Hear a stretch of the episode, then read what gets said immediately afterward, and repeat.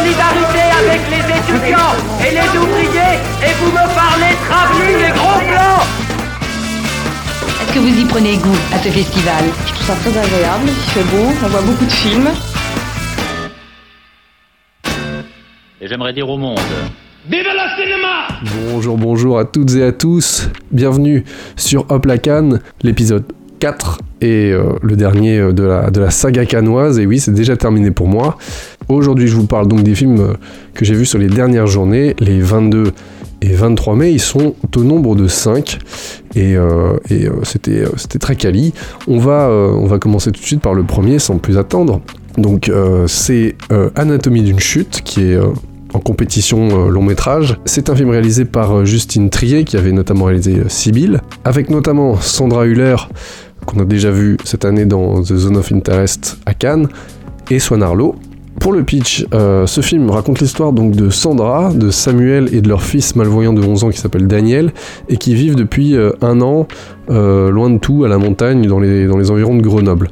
Mais un jour, Samuel, donc le mari de Sandra, est retrouvé mort au pied de leur maison. Donc une enquête pour mort suspecte est ouverte et bientôt Sandra va être inculpée parce qu'il y a un doute. Est-ce que Samuel s'est suicidé ou est-ce qu'il a eu homicide?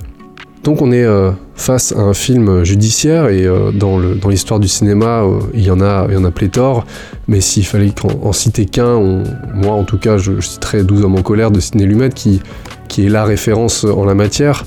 Ce genre de film, et Anatomie d'une chute ne déroge pas à la règle, ce sont des films où le spectateur est invité à, être impliqué dans l'enquête, à finalement devenir presque un membre du jury et euh, de, de- démêler lui aussi le vrai du faux de ce que euh, le film nous montre, à, nous montre à voir et de des plaidoiries, des accusations et des défenses. Et là, euh, pour le coup, on est complètement dans ce, dans ce genre de film aussi. C'est très efficace, j'ai trouvé ça à la fois très intime puisqu'on va, on va parler de, de la mère et euh, de la relation avec son fils, euh, de, de l'impact qu'a cette mort dans leur, dans leur vie, mais aussi l'impact de la procédure judiciaire dans leur quotidien. Ça va poser les questions, comme d'habitude, des interprétations qu'on peut faire, de la subjectivité euh, à la fois de l'accusation et de la défense, des déformations qu'il peut y avoir euh, sur, les, sur les faits. Ça met en, lumière les failles aussi de, de- des défenses, accusations et de toutes les parties d'un procès, puisqu'il y en a. Et bien sûr, et de manière plus générale, évidemment, euh, le fonctionnement de, de la justice.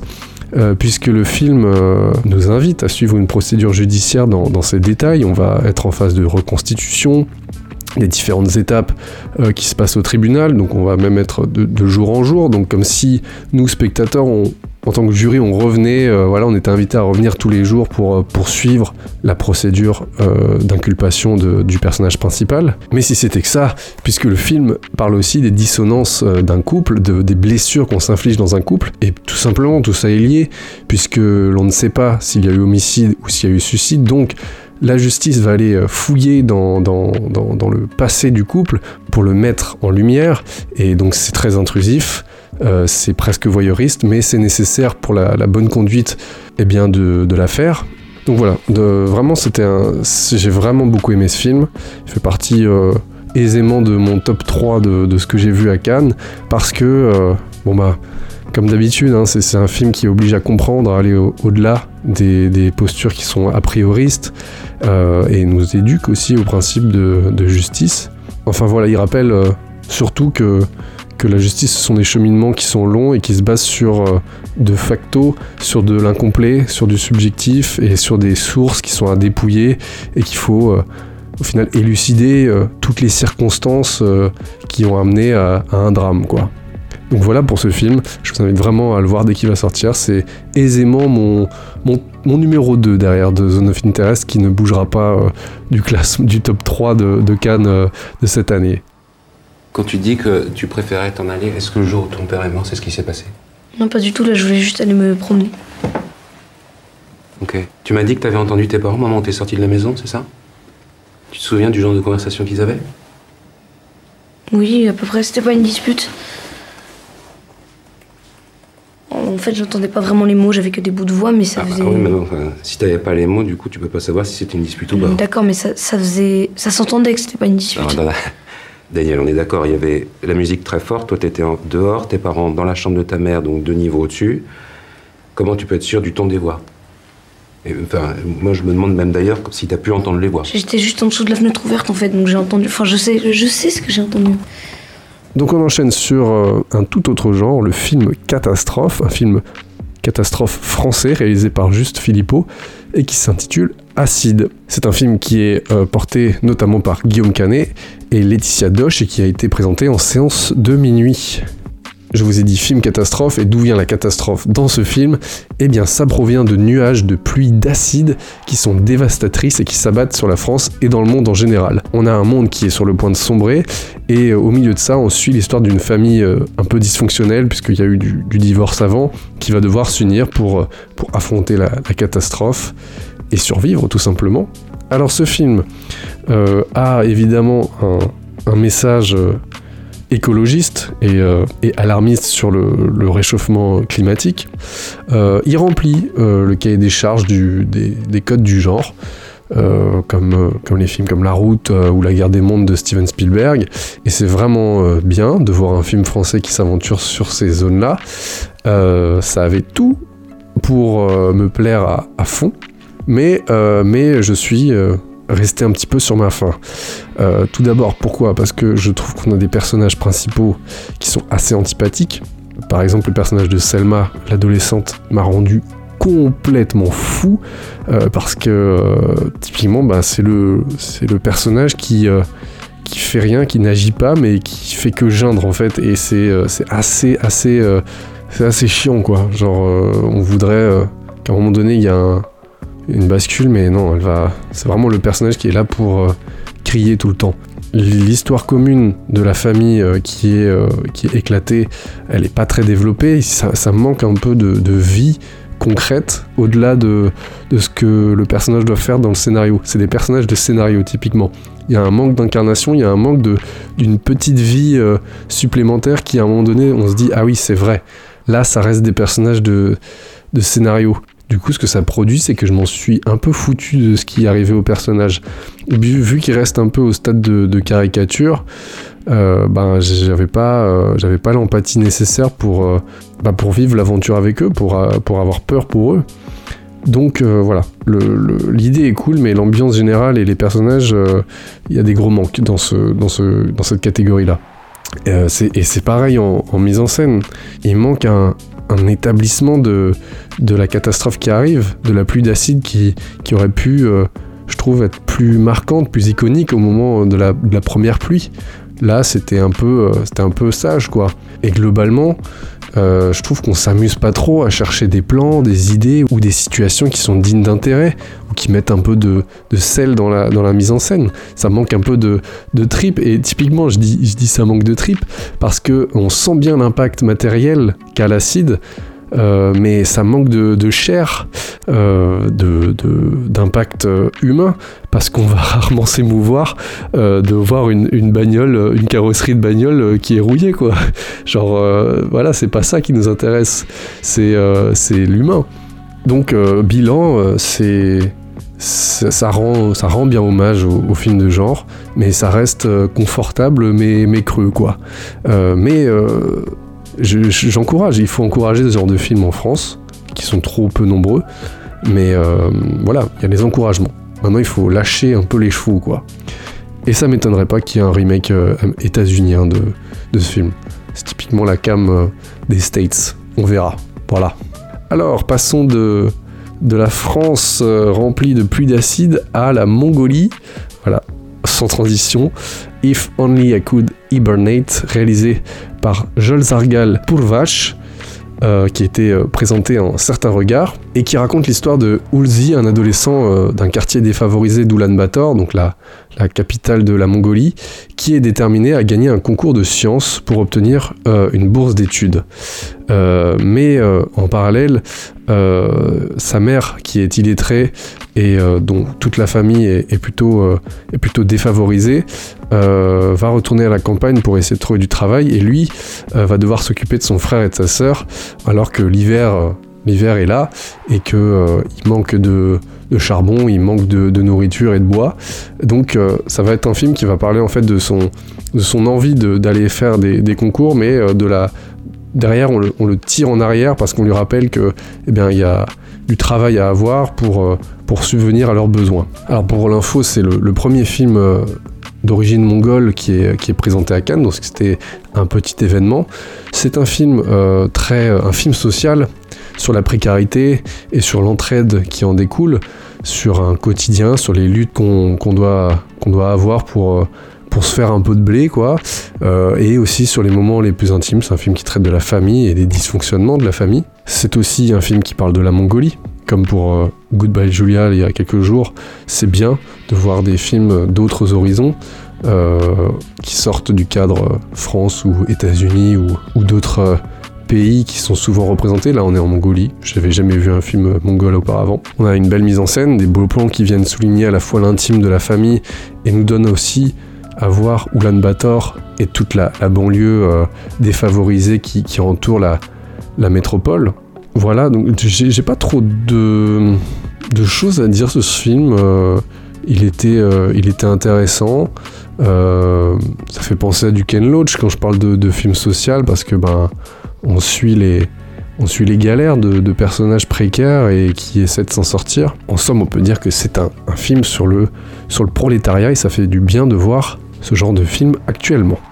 Changement de registre, mais pas forcément euh, de thématique. On passe de la, de la Mongolie au Brésil avec euh, Krovra, la fleur de Buruti, un film réalisé par Joao Salavidza et Hilda Patpro Krau. C'est un film qui a été aussi présenté à un certain regard, et c'est un film qui raconte euh, l'histoire de la tribu des Krao euh, par le prisme des yeux de Pat Pro qui va parcourir euh, trois époques de l'histoire de son peuple indigène au cœur de la forêt brésilienne. Ce peuple a été persécuté mais guidé par des rites ancestraux et, animé par un amour de la nature et des combats pour préserver leur liberté. Et, et donc c'est un film qui, qui parle de leur résistance. C'est un film qui a une, une portée euh, quasi documentaire sur euh, cette tribu des, des Krao.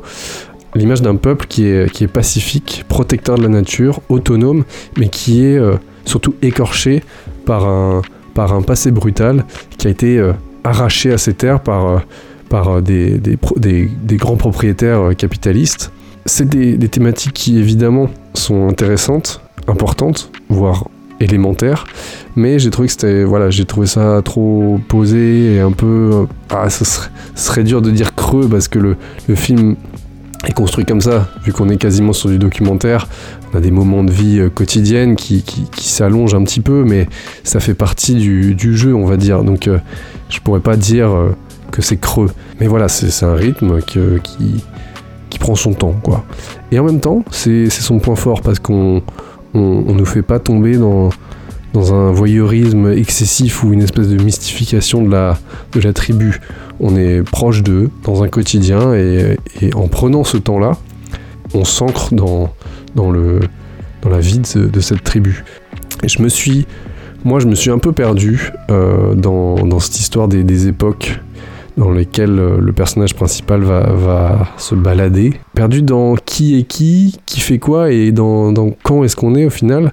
Euh, vu qu'il y a les bons dans le passé, dans le futur, c'était complexe de l'intelligibiliser, euh, l'époque dans laquelle on était. Alors, c'est peut-être moi, j'étais peut-être fatigué, donc je, j'étais pas très attentif. Mais voilà, je me suis un peu perdu là-dessus.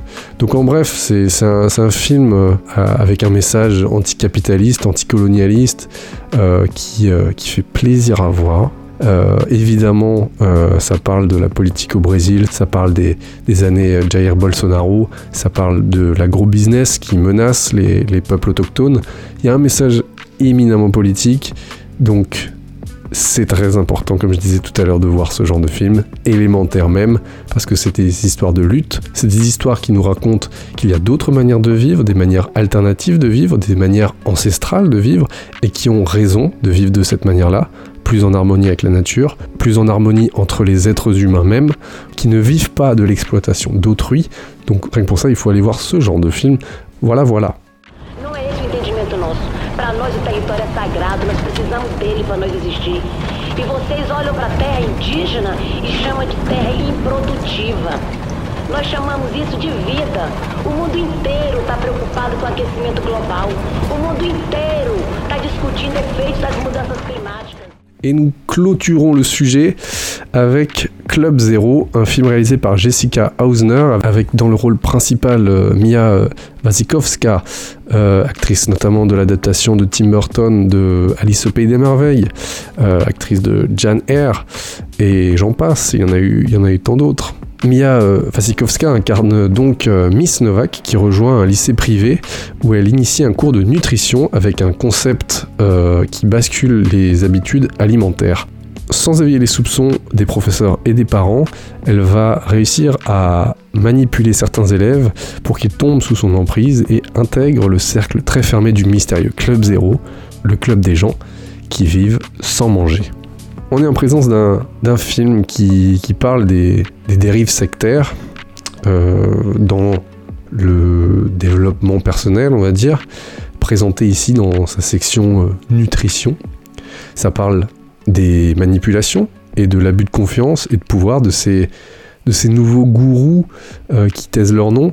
Euh, ça parle de leur endoctrinement euh, plus généralement. Un endoctrinement qui s'appuie ben, sur, la, sur la crédulité de leur public. Ici, ce sont des élèves de lycée, donc des, enfants, qui exploitent leur, leur faiblesse et qui cherchent à, surfer sur, sur leurs émotions, leur radicalité parfois, leur combat.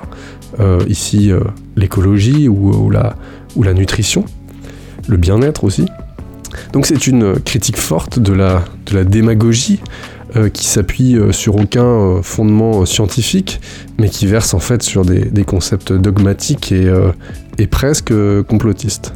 La mise en scène, elle va, elle va dans ce sens. On a beaucoup de symétrie, euh, pas beaucoup de plans dans les séquences. Genre, euh, alors ce sera, euh, c'est un peu approximatif, mais je, je, je, crois pas me souvenir d'avoir vu plus de deux ou trois plans par, séquence. Donc on peut faire le lien avec euh, le sujet dont il traite, donc euh, l'initiation à, manger de moins en moins. Donc ça c'est pour ce dont ça parle et de la manière dont c'est fait. Euh, ça, me, plaît, le sujet m'intéresse beaucoup. Moi, j'ai, hum, d'un point de vue personnel, pas mal d'a priori sur, sur le développement personnel en général, donc le film me parle. Trouve que ça représente bien euh, ce, que, euh, ce que peut, les dérives en tout cas de, certains développements personnels, mais surtout de l'effet aussi de, meute et de et euh, d'endoctrinement en- de manière générale, parce qu'on n'est pas que sur du développement personnel. On parler de- d'en- d'endoctrinement politique, d'endoctrinement à caractère ben, terroriste aussi.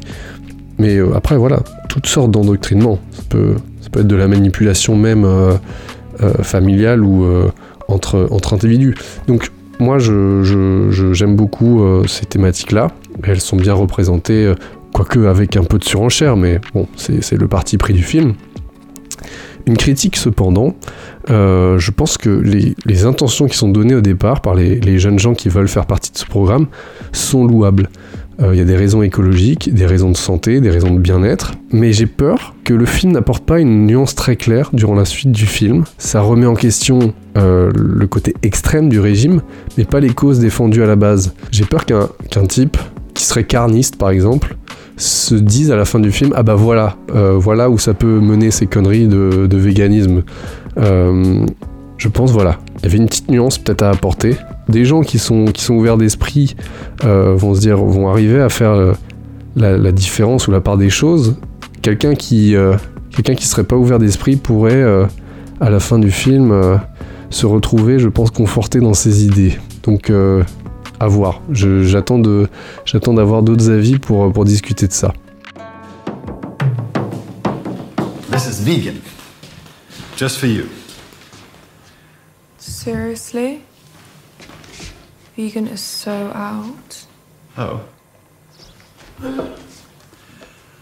So, how's a new teacher? As sophisticated as she claims on her website? I ordered her tea online. Yeah, her program is supposed to be very healthy. We were reading, and it could help you watch your weight.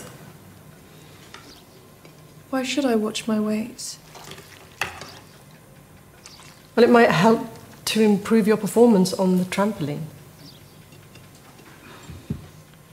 Don't worry, darling. Mom didn't mean it. Donc voilà, voilà, c'est euh, c'est déjà fini, c'est terminé. C'est terminé pour, euh, pour ce quatrième et dernier épisode de Hop la canne. Euh, bah merci euh, de les avoir écoutés. Si vous les avez écoutés les, les quatre, tant mieux. J'espère que ça aura donné envie d'aller voir les, ces 17 films que j'ai pu aller voir au Festival de Cannes. Euh, Il y en a pas mal qui sortent, euh, qui sortent euh, dans pas longtemps, donc ça fera des premiers, premiers débats à voir. Pour ma part, voilà, j'ai kiffé ce moment à, à Cannes. C'était un rythme assez intense, mais, euh, mais euh, une, belle, une belle expérience. Voilà, j'ai jamais vu autant de films en si peu de temps, donc euh, là, ça y est, j'ai ma, ma dose. C'est vraiment intéressant de- de- d'aller de, salle en salle, de, de voir plein de films différents, d'enchaîner entre un documentaire de 4 heures et, et quelques heures après, tu te retrouves devant le, Indiana Jones 5 c'est grisant en tout cas, voilà, c'était euh, c'était marrant de, de faire ça. Enfin bref, voilà, euh, pour mon retour d'expérience, euh, eh bien est-ce qu'il y aura de nouveau un Cannes l'an prochain? Bah, On verra si, euh, l'accréditation suit. En attendant, ben, on se retrouve incessamment sous peu pour de nouvelles aventures, j'espère. Et ben voilà, je vous fais de grosses bises et merci de m'avoir écouté. Au revoir tout le monde